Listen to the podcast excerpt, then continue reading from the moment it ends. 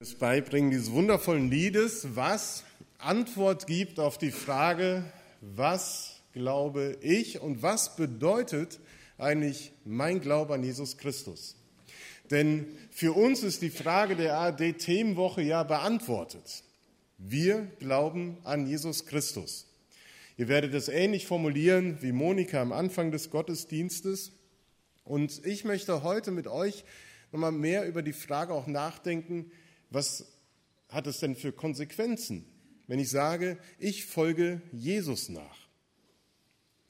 Das Lied beantwortet, dass ich gebe mein Leben hin an dich. Mein ganzes Leben soll von nun an dir gehören. Ich behalte nichts für mich zurück. Ich gebe mein Leben hin an dich. Diese Worte wären das Glaubensbekenntnis, welches wir sprechen können, wenn Jesus uns einlädt, ihm nachzufolgen. Vielleicht denkst du, ja, das habe ich beantwortet. Für mich ist das klar. Ich glaube an Christus. Ich weiß, was es bedeutet, Jesus nachzufolgen. Die Geschichte, die wir eben von dem Hochseilartisten gehört haben, die lädt uns ein, darüber nochmal nachzudenken und zu reflektieren, wo stehe ich eigentlich im Moment in meiner Nachfolge von Jesus Christus. Am Anfang unseres Glaubens, wenn wir da stehen, dann werden wir sicherlich noch viel mutiger und waghalsiger sein und sagen, klar, ich mache alles für Jesus. Ich hüpfe in die Schubkarre, ich lasse mich hin und her fahren, um in diesem Bild von dem Hofseilartisten zu bleiben. Da ist das Hineinspringen in solch eine Situation und das Folgen einer solchen Herausforderung relativ einfach.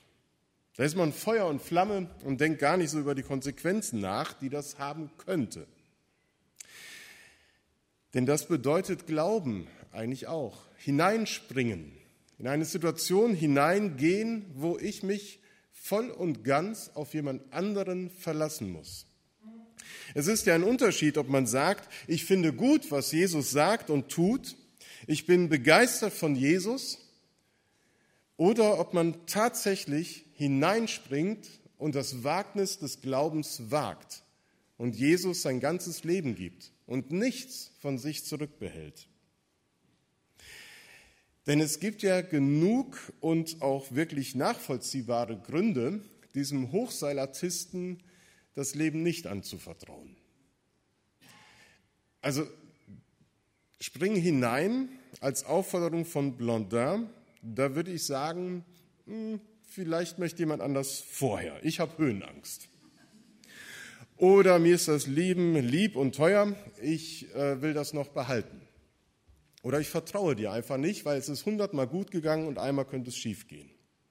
Es gibt genügend Gründe, so ein Wagnis nicht einzugehen.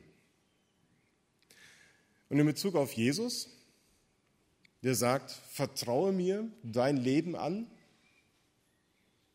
Ihm sollten wir doch vertrauen, oder? Oder gibt es auch Gründe für uns, wo wir sagen, ja, ich möchte gern nachfolgen, aber. Genau davon erzählt der Predigtext von heute aus Matthäus 8, die Verse 18 bis 27. Kannst du die Folie gerade mal einblenden, weil der funktioniert nicht. Bis zum Predigtext. Der äh, Evangelist Matthäus berichtet nämlich von zwei Menschen, die durchaus ernstzunehmende Gründe anführen, Jesus nicht nachzufolgen. Da heißt es, als aber Jesus eine große Volksmenge um sich sah, befahl er, an das jenseitige Ufer des See Genezareth zu fahren. Und ein Schriftgelehrter kam heran und sprach zu ihm, Lehrer, ich will dir nachfolgen, wohin du auch gehst. Spricht Jesus zu ihm, die Füchse haben Höhlen und die Vögel des Himmels Nester, aber der Sohn des Menschen hat nichts, wo er das Haupt hinlege. Ein anderer aber von seinen Jüngern sprach zu ihm, Herr, erlaube mir zuvor hinzugehen und meinen Vater zu begraben. Jesus aber sprach zu mir, äh, zu ihm, folge mir nach und lass die Toten ihre Toten begraben. Jesus fordert die Menschen, die um ihn herumstehen und ihm zuhören, vielleicht auch begeistert zuhören, auf, ihm auf die andere Seite des Ufers zu folgen. Und die Ersten setzen sich in Bewegung und wollen ihm nachfolgen. Und dann kommt diese Unterbrechung durch zwei Zwischenrufe. Interessant finde ich, dass diese zwei Einwände von Menschen kommen, die Jesus schon kannten, beziehungsweise in Sachen Glauben schon einiges an Erfahrung und Erkenntnis gesammelt hatten. Der erste Zwischenrufer ist ein Theologe, ein Schriftgelehrter, der sich in Glaubensfragen auskennt. Er will Jesus folgen, wo immer dieser hingehen wird. Ein vollmundiger Satz, aber hat er die Konsequenzen bedacht?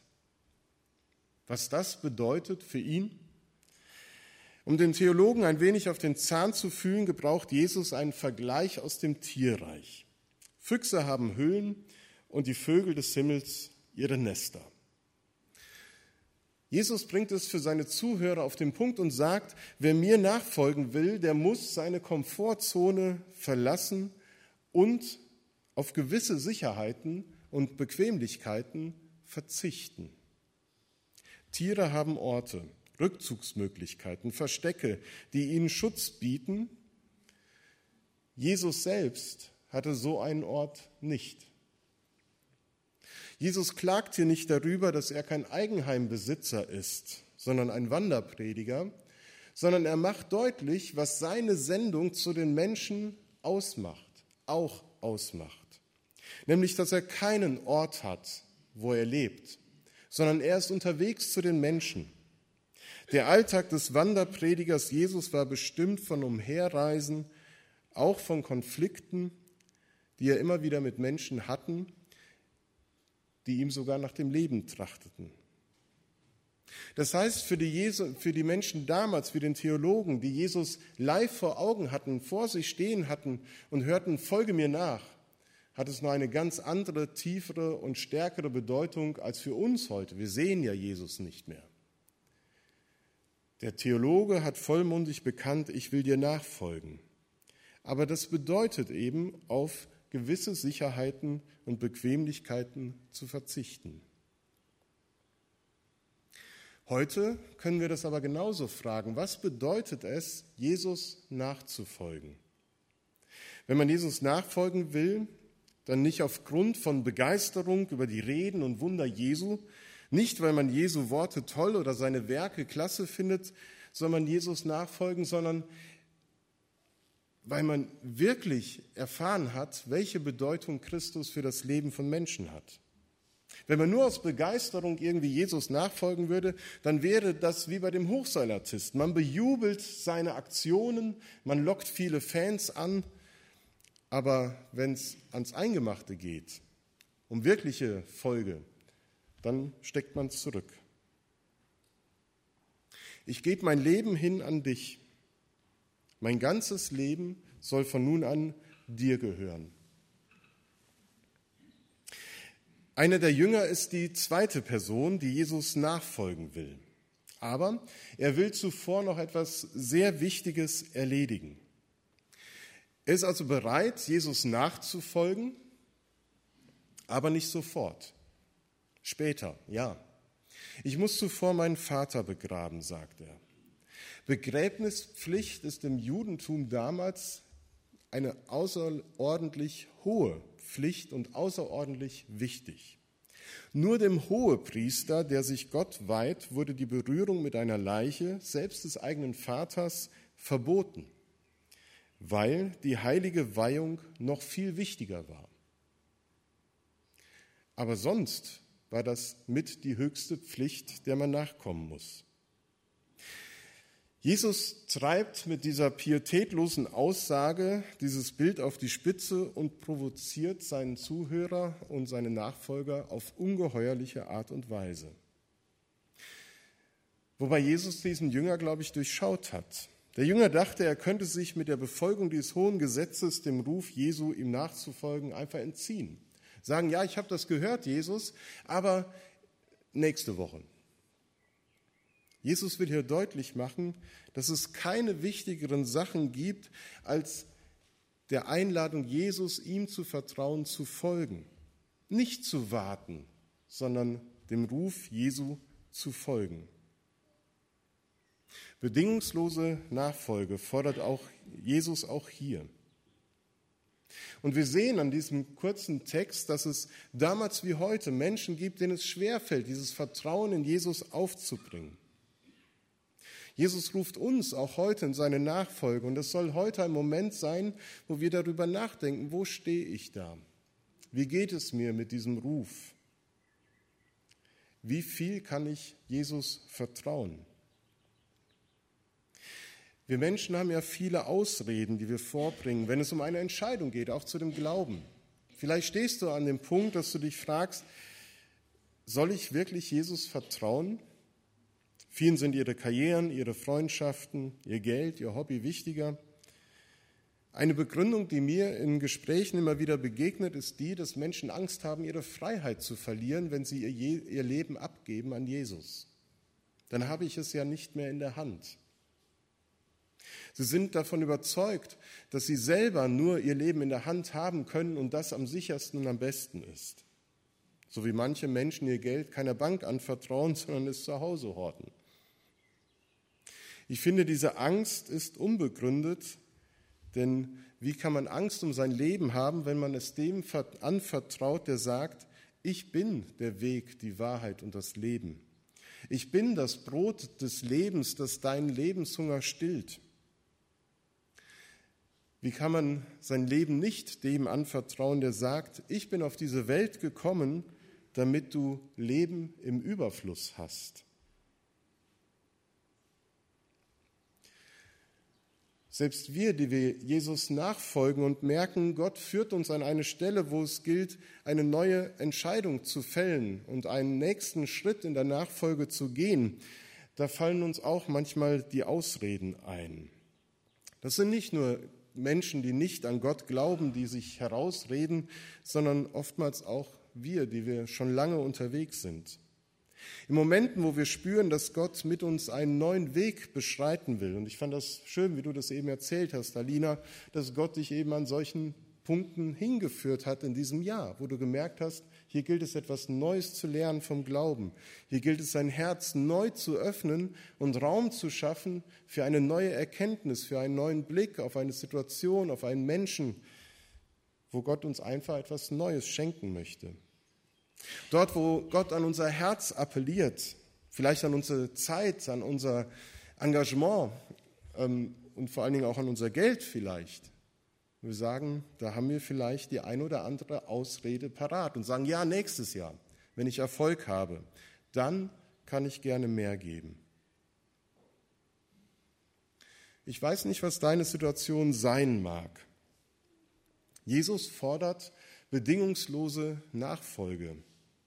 Er fordert uns heraus, ihm zu vertrauen und nachzufolgen und auf sicher geglaubte Standorte, Gewohnheiten, Überzeugungen, Lebenseinstellungen, die ja gar nicht so verkehrt sind, nicht immer festzuhalten, sondern gegebenenfalls eben auch zu merken, ja, sie waren eine Zeit lang gut, aber jetzt gilt es, etwas Neues in den Glauben und in das Leben zu integrieren.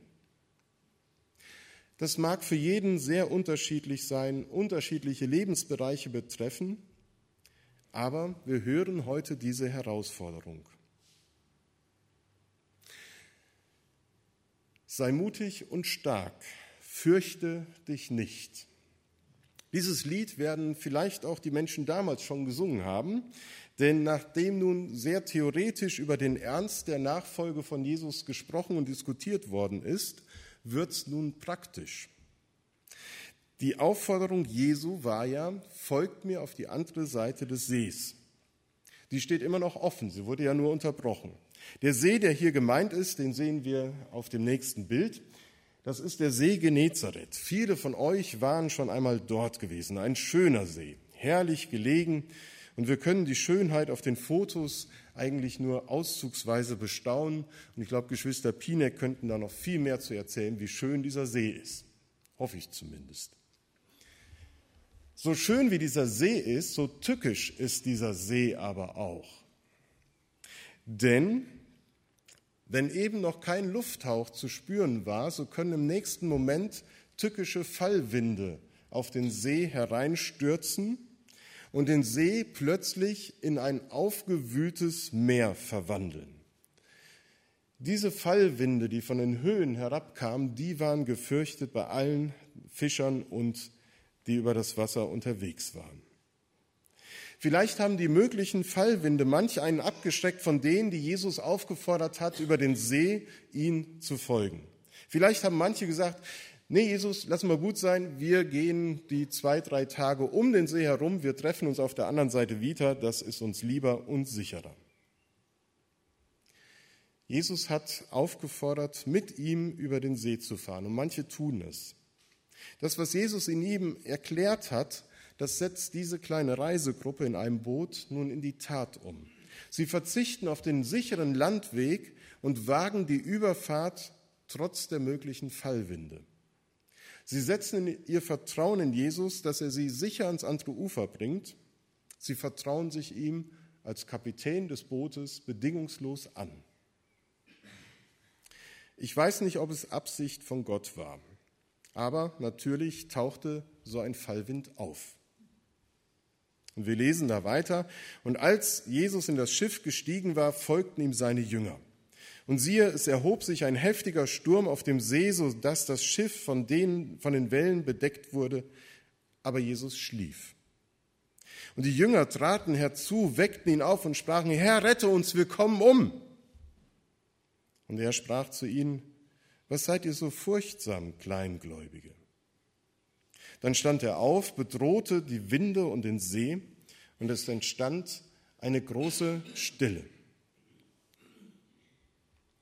Die Menschen aber wunderten sich und sprachen, was für einer ist dieser, dass ihm auch die Winde und der See gehorchen. Die Jünger sind mitten hineingeraten in das, was Jesus ihnen eben erklärt hat. Selbst wenn ihr mir nachfolgt, so habt ihr keine Garantie, dass alles glatt geht. Oder wie du es gesagt hast, dass ihr ein Leben auf Rosen gebettet führen werdet. Jesus nachzufolgen ist nicht immer einfach. Es können trotzdem heftige Krisen kommen. Und die sollen für mich sind, oder die stehen für mich in diesem Sturm, der da heraufzieht. Die Krise, in welche die Jünger geraten waren, war so heftig, dass sie um ihr Leben gefürchtet haben. Todesangst hatte sie befallen. Und Jesus, er liegt scheinbar schlafen in dem Boot und kümmert sich überhaupt nicht um ihre Sorgen und Nöte, um ihre Angst. Und sie wecken ihn auf, bitten ihn um Hilfe. Und Jesus lässt seine Jünger nicht allein, sondern er greift ein, er hilft, er macht ihnen Mut, er führt sie aus der Krise heraus. Das heißt, Jesus stellt nicht nur irgendein welche großen, scheinbar unerfüllbaren Anforderungen an seine Jünger, sondern er gibt auch die Kraft und die Hilfe, den Weg der Nachfolge immer wieder zu gehen, in allen Situationen des Lebens. Jesus stellt die bedingungslose Forderung, folgt mir nach. Aber er gibt auch. Es gehört zum Leben eines Christen dazu, dass Krisen und Probleme nicht ausbleiben. Aber wenn ich auf dem Weg der Nachfolge bin, dann darf ich darauf vertrauen, dass Jesus nicht schläft, dass Jesus mich nicht aus dem Blick verliert, sondern gerade da, wo die Wellen über mein Leben zusammenstürzen, dass Jesus da ist und wacht und mir hilft. Ein Wort von mir reicht und er ist da und greift ein. Wenn ich von Jesus eingeladen werde, ihm nachzufolgen, zum ersten Mal, vielleicht wieder neu, dann ist die Frage heute, bin ich bereit, das Risiko einzugehen? Bin ich bereit, meine Komfortzone und meine Ausreden, die ich sonst immer anbringe, aufzugeben? Ich möchte dich einladen, das zu tun das mitzunehmen, darüber nachzudenken. Denn du kannst es tun, weil du Jesu Worten Vertrauen schenken darfst. Weil du Jesus vertrauen kannst, der deinen Lebenshunger stillen wird. mit der Garantie und Verheißung, dass Jesus dich niemals alleine lassen wird und dass er an deiner Seite ist, egal wie deine Lebensumstände sein werden. Er sorgt für dich. Jesus nachzufolgen bedeutet auch zu erleben, dass Jesus zu seinem Wort steht. Jesus nachzufolgen bedeutet, einen Ruf in Unsicherheiten hinein zu wagen. Aber wer diesem Ruf folgt, der darf sehr praktisch Gottes Eingreifen und seine Hilfe erleben. Sicher werden Zweifel aufkommen und manchmal wird der Glaube ziemlich klein und die Wellen, die sind sehr hoch. Aber Gott ist größer. Jesus ist stärker. Sei mutig und stark. Fürchte dich nicht, denn Gott ist bei dir in allen Situationen. Ich habe am Anfang der Predigt gesagt, das Lied ist ein Bekenntnis, das wir singen können. Ich weiß nicht, ob du das Lied jetzt gleich nach der Predigt mit vollem Herzen so nochmal singen kannst. Das würde mich freuen, wenn wir einen lauten und starken Gesang hören könnten. Vielleicht musst du auch noch über manches nachdenken. Nimm dir die Zeit, aber warte nicht zu lang mit einer Antwort. Amen.